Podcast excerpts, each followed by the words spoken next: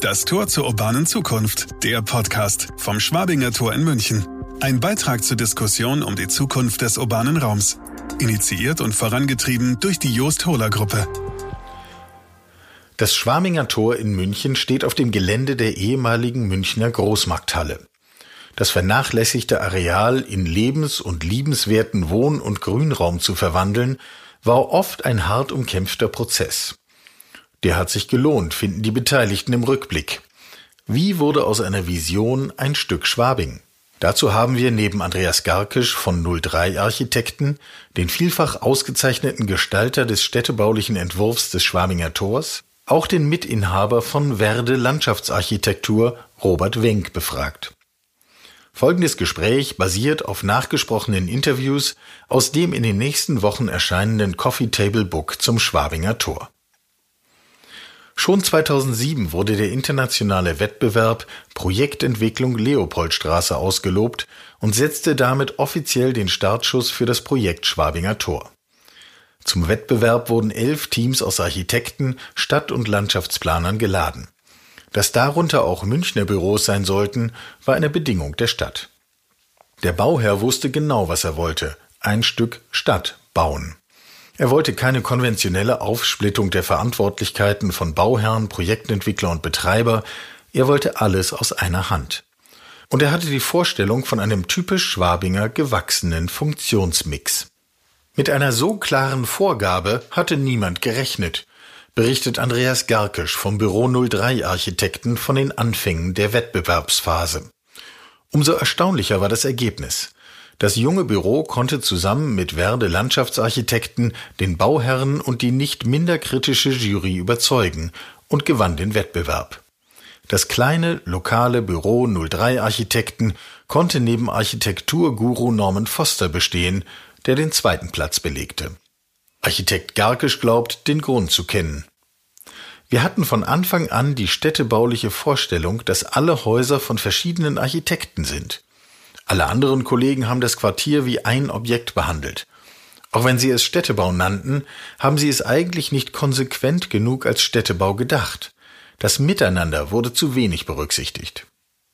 Zu diesem Miteinander, das aus einem vernachlässigten Areal lebens- und liebenswerten Wohn- und Grünraum machte, haben wir Andreas Garkisch von 03 Architekten ebenso befragt wie Robert Wenk, den Mitinhaber von Werde Landschaftsarchitektur, der für das Grün im Viertel gesorgt hat. Andreas Gerkisch erinnert sich auch noch Jahre später voller Stolz an den gewonnenen Wettbewerb. 03 Architekten erhielten im Anschluss an den Wettbewerb den Direktauftrag für die städtebauliche Planung und die Erstellung des Bebauungsplans, in dem die baulichen Qualitäten festgelegt wurden.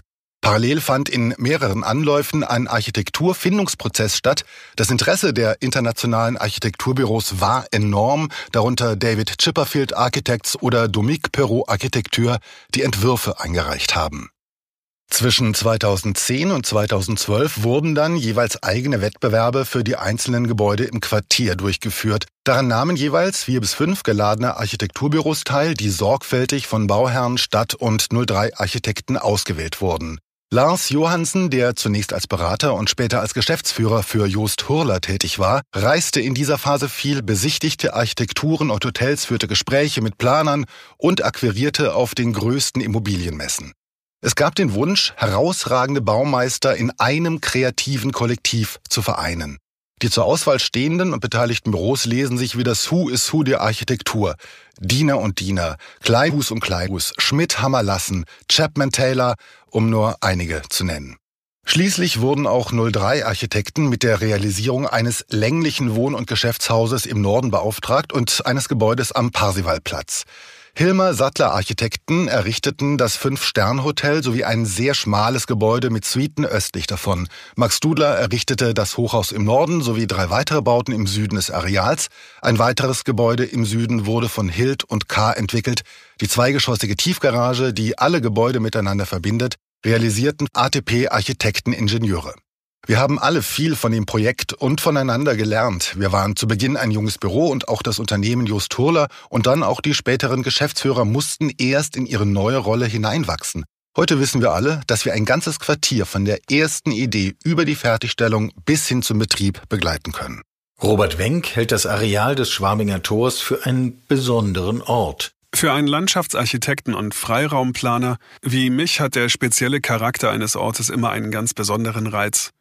Als wir 2007 gemeinsam mit 03 Architekten den städtebaulichen Wettbewerb gewonnen haben, war das Quartier noch von der Großmarkthalle und dem Holiday Inn geprägt. Unterirdisch gab es gigantische leerstehende Tiefgaragen das Schwimmbad oder die leeren Räumlichkeiten der Disco Yellow Submarine im Keller des Hotels waren stille Zeitzeugen. Die Großmarkthalle stand wie ein Sperrriegel zwischen der Leopoldstraße und dem dahinterliegenden Wohngebiet. Es gab kein Durchkommen. In dem Grünzug dazwischen verliefen noch ehemalige Gleisanlagen. Für die Anwohner war es ein trauriger Ort, verwuchert und vermüllt. Unsere großartige Aufgabe wurde es in den vergangenen zwölf Jahren, den kompletten Wandel des Areals, die Freiflächen im Quartier und einen großen Umgriff an den angrenzenden Freibereichen begleiten zu dürfen. Unser Ziel war es, Schranken aufzubrechen, Räume zu verbinden, aber auch Menschen zusammenzubringen. Das Quartier wird ein enormer Gewinn für diejenigen, die dort leben und arbeiten, aber auch für alle Anwohner. Es ist interessant, so lange an einem Projekt zu arbeiten. Eine Idee, die Kontinuität, gemeinsame Erinnerungen und der Marsch in eine Richtung. All das schweißt zusammen. Auch Architekt Gerkisch erinnert sich gut an den Findungsprozess, der hinter dem Projekt Schwabinger Tor steht. Er beschreibt einen aufreibenden und emotionalen Prozess, aber auch einen konstruktiven und lehrreichen Umgang miteinander. Es sei nicht immer rational entschieden worden, sondern auch nach Sympathien, doch das Ergebnis findet er gut. Die Wettbewerbsidee für diesen besonderen Ort ist umgesetzt worden. Dass man alles immer wieder neu diskutieren musste, machte den Prozess wahnsinnig langwierig und anstrengend, aber ich sehe es als Vorteil, dass wir überhaupt diskutieren konnten. Bei vielen routinierten Bauherren gibt es kaum noch Interpretationsfreiräume, sondern seit Jahrzehnten festgelegte Listen. Während der langjährigen Wettbewerbsphase fand im Unternehmen Jost Horler zusätzlich noch ein Generationswechsel statt. Das, was in den Projektanfängen noch als romantische Vision erschien, was darauf zurückzuführen war, dass das Unternehmen und die damalige Geschäftsführung einfach die Arbeitsweise des Immobilienmarktes noch nicht kannten, wurde nach dem Wechsel professionell vorangetrieben. Was jedoch blieb, ist eine gewisse familiäre Art, mit allen Beteiligten umzugehen. Das ist bei Großprojekten nicht immer einfach. Die Härte der Herausforderung bringt eine gewisse Strenge mit sich. Trotzdem bemühten und bemühen sich alle, immer eine faire Lösung zu finden. Heute stellt das Schwabinger Tor konzeptionell und baulich eine Verbindung her zwischen Städtebau, Architektur und Freiraum. Landschaftsarchitekt Robert Wenck beschreibt das Besondere des so entstandenen Quartiers. Die Leopoldstraße stellt die steinerne Seite dar, der Grünzug im Osten bringt die natürlichen Aspekte ein. Diese grüne Qualität wollten wir auch in das Quartier hineinziehen. Durch eine Kette von Plätzen konnten eine Verzahnung und Durchgängigkeit stattfinden. Es ist ein Spiel von Stein und Grün, von Verkehr und Natur, von belebten Zonen und ruhigen Orten, von Lautstärke und Stille. Von Süden kommt, macht der Simplicissimus Platz den Quartiersauftakt, gefolgt vom sogenannten Wohngarten und einem großen Spielbereich aus Heckenstrukturen mit unterschiedlichen Nutzungen, die nach einem Motiv von Wassili Kandinsky angeordnet sind. Das nächste Glied in der Kette ist die belebte Hotelvorfahrt an der Leopoldstraße. Daneben, zur Berliner Straße, schließt der eigentliche Hotelgarten als ein ruhiger Platz mit gärtnerischem Charakter mit Hecken, Pflanzen, Streifen und Brunnen an. Auch dieser ist wie alle Plätze für jedermann zugänglich. Das gesamte Quartier soll von der Öffentlichkeit belebt sein. Der größte Platz im Viertel ist der Tramplatz mit Haltestelle. Im Norden befindet sich ein größerer Spielbereich. Das Besondere am Quartier ist, dass es keine Rückseiten gibt. Alle Gebäude zeigen in den Erdgeschossen großzügige Fassaden, Schaufenster, Portale und Eingänge. Es gibt keine versteckten Flächen oder merkwürdige Ecken. Das ist eine riesige Chance für die Freiraumplanung und spiegelt den wirklich hohen Anspruch wider, das gesamte Quartier mit Leben zu füllen. Im Grunde ist es eine Fußgängerzone, eine belebte städtische Situation. Ein Stück Schwabing. Diese Vernetzung und Durchlässigkeit war bewusst gewollt, wie Andreas Garkisch betont. Die grundsätzliche städtebauliche Idee, die dem Entwurf von 03 Architekten zugrunde lag, war ein offener Städtebau mit Solitären. Auf dem 42.000 Quadratmeter großen Grundstück wurden neun Solitärbaukörper, davon drei Türme mit 14 Geschossen, die restlichen mit sechs Geschossen, verteilt. Dazwischen sollten individuelle Plätze und Orte entstehen. Die Baukörper wurden in zwei Reihen so angelegt und leicht verschoben, dass jedes Gebäude von der Leopoldstraße aus sichtbar ist, eine eigene Adresse und die Eingänge zur Leopoldstraße hat. Auf der anderen Seite profitiert jeder Baukörper von der grünen Achse. Durch die Verschiebung der Baukörper entsteht ein Spiel aus schmalen Gassen und Plätzen. Es werden nur Räume geschaffen, die wir als Stadtbauer auch schätzen. Straßenräume, klar definierte Raumkanten, urbane Plätze, die von Fassaden gesäumt sind, die baumbestanden sind, die durch Cafés bespielt werden. Es gibt keine undefinierten, halboffenen, halböffentlichen oder privaten Räume. Die hohe Dichte generiert positive städtische Qualitäten. Sowohl die städtebauliche Setzung als auch die hohe Dichte des Quartiers funktionieren aber nur, weil eine Ver- und Entsorgung der Solitäre wie die Anlieferung oder die Müllabfuhr über die Tiefgarage stattfinden kann. Dadurch können alle Erdgeschosszone mit Foyers, Cafés, Restaurants und Läden besetzt werden. Natürlich kann man den Mythos Schwabing nicht wieder aufleben lassen, aber man kann ihn zumindest zitieren. Die Gestalter des Schwabinger Tors haben deshalb verschiedene Ideen entwickelt, um kulturelle Impulse kreativ umzusetzen. Die Basis ist ein Steinteppich, der alle Gebäude umfließt und ihnen einen gemeinsamen Sockel gibt. Zitate von Schwabinger Literaten und Kunstwerke von Malern des Blauen Reiters oder des Jugendstils geben jedem Platz ein eigenes Thema. Nicht das platte Abbilden der Kunstwerke war das Ziel, sondern eine formale Auseinandersetzung mit der Struktur und dem Zeitgeist. Den Bodenbelag des Tramplatzes beispielsweise überzieht eine faszinierende Interpretation einer Arbeit von Paul Klee. Der hatte sich in seiner Kunst auch mit dem Thema Geschwindigkeit beschäftigt.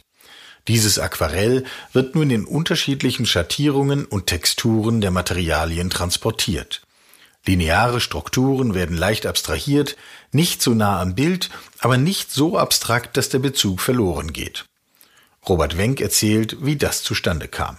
Wir haben unzählige Entwurfsvarianten erstellt, hunderte, ein komplexes Mosaik. So entstand ein schmaler Grat zwischen der möglichen Anzahl an Steinformaten, um noch einen guten Bauablauf zu gewährleisten und trotzdem eine vielseitige bildliche Umsetzung zu kreieren. Dann kam die Idee auf, das Aquarell zu abstrahieren und in Streifen aufzulösen. Es wurden Musterflächen angelegt, die Perspektive des Fußgängers und des Betrachters aus den oberen Stockwerken berücksichtigt. Auch wurden pragmatische Elemente wie Entwässerung, technische Notwendigkeiten und die Anforderungen der Trambahn integriert.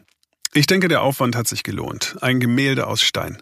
An anderer Stelle haben wir uns mit Poesie befasst. Wir sind auf das wunderbare Gedicht Das Samenkorn von Joachim Ringelnatz gestoßen. Ein Samenkorn lag auf dem Rücken. Die Amsel wollte es zerpicken. Aus Mitleid hat sie es verschont und wurde dafür reich belohnt. Das Korn, das auf der Erde lag, das wuchs und wuchs von Tag zu Tag. Jetzt ist es schon ein hoher Baum und trägt ein Nest aus weichem Pflaum. Die Amsel hat das Nest erbaut, dort sitzt sie nun und zwitschert laut. Die einfache Wortkunst des Gedichts lieferte das Substrat aus Kunst und Kultur zur Gestaltung des neuen Spielplatzes. Eine wunderbare Metapher und schönes, hoffnungsreiches Gedicht. Es schwingen unglaublich viele Emotionen mit. Unser Anspruch war es, keinen Kinderspielplatz bauen, der aus Schaukel, Wippe und Sandkasten besteht. Wir wollten etwas Vielfältiges schaffen. Einen Ort, an dem jeder seine Grenzen austesten kann, etwas wagen kann, ein Stück weit hochklettern und sich etwas trauen. Ein Ort, an dem sich kleine Menschen entwickeln können. All das soll die Betonschwere der Innenstadt in Leichtigkeit und Lebensfreude auflösen. Denn wichtig war auch die Akzeptanz der Bebauungsdichte in der Bevölkerung. Die Wahrnehmung der Menschen, ist nämlich sehr relevant, findet Architekt Garkisch. Eine hohe Erdgeschosszone schafft ein Gefühl von Freiheit und Freiraum. Die umliegenden Häuser in der Leopold- und Ludwigstraße haben eine Traufhöhe von rund 17 Metern. Im Schwabinger Tor liegt die Traufhöhe deutlich höher bei 22 Metern. Dadurch, dass das Erdgeschoss jedoch sechs Meter hoch ist, entsteht das Gefühl, dass alles zueinander passt, dass die Proportionen stimmen. Fußgänger nehmen fast nur die Erdgeschosszone wahr. Wenn diese lebendig gestaltet und belebt ist, wenn genügend Sonnenlicht einfällt, dann wird der Ort als freundlich empfunden. Die Hochhäuser, per Definition sind es welche, werden deshalb nicht als Hochhäuser betrachtet. Auch die Wohnungen sind alle sehr hell und gut belichtet. Teilweise haben die Gebäude enorme Tiefen mit bis zu 26 Metern. Das M10 ist, soweit ich weiß, das tiefste Wohnungsbaugebäude in Deutschland. Wir mussten lange am Städtebau feilen, damit alle Wohnungen in einer gut besonnten Lage liegen. Eine Vielzahl von Einzelaspekten musste mit vielen Planungsbeteiligten bei jedem Objekt wieder neu diskutiert werden. Auch Landschaftsgestalter Robert Wenck berichtet von einem intensiven Prozess, der sicherstellen sollte, dass am Ende auch alles stimmt und passt und auch gut altert.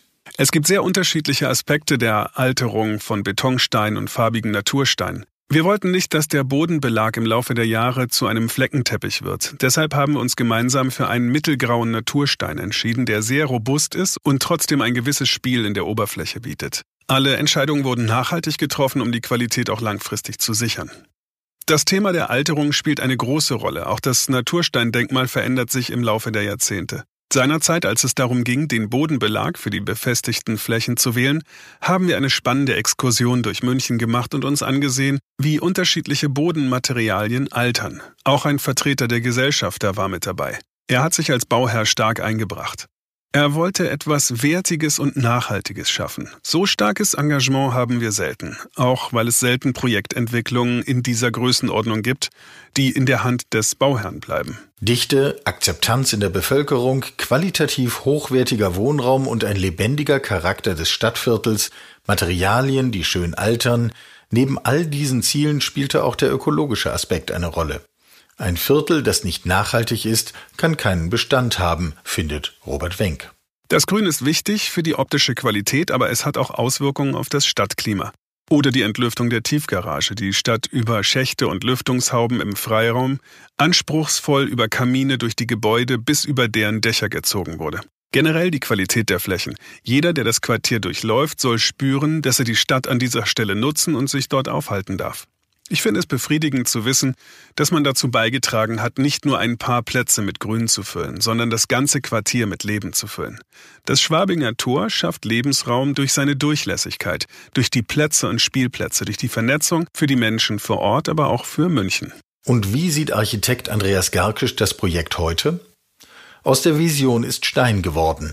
Die Idee wurde zur lebendigen Stadt. Das fühlt sich gut an, findet auch er. Das Schöne ist, dass man sieht, wie das Quartier funktioniert. Es ist kein neues Quartier in der Stadt, es ist einfach ein Teil der Stadt. Und es ist trotzdem auch ein Stück Vision. Das Schwabinger Tor zeigt, wie München, das sich so gern provinziell gibt, als Großstadt auch zukünftig funktionieren kann. Denn die Stadt wird weiter wachsen. Damit muss man sich auseinandersetzen. Das Schwabinger Tor ist eine schöne, gebaute Referenz. Sie hörten das Tor zur urbanen Zukunft, der Podcast vom Schwabinger Tor in München. Ein Beitrag zur Diskussion um die Zukunft des urbanen Raums.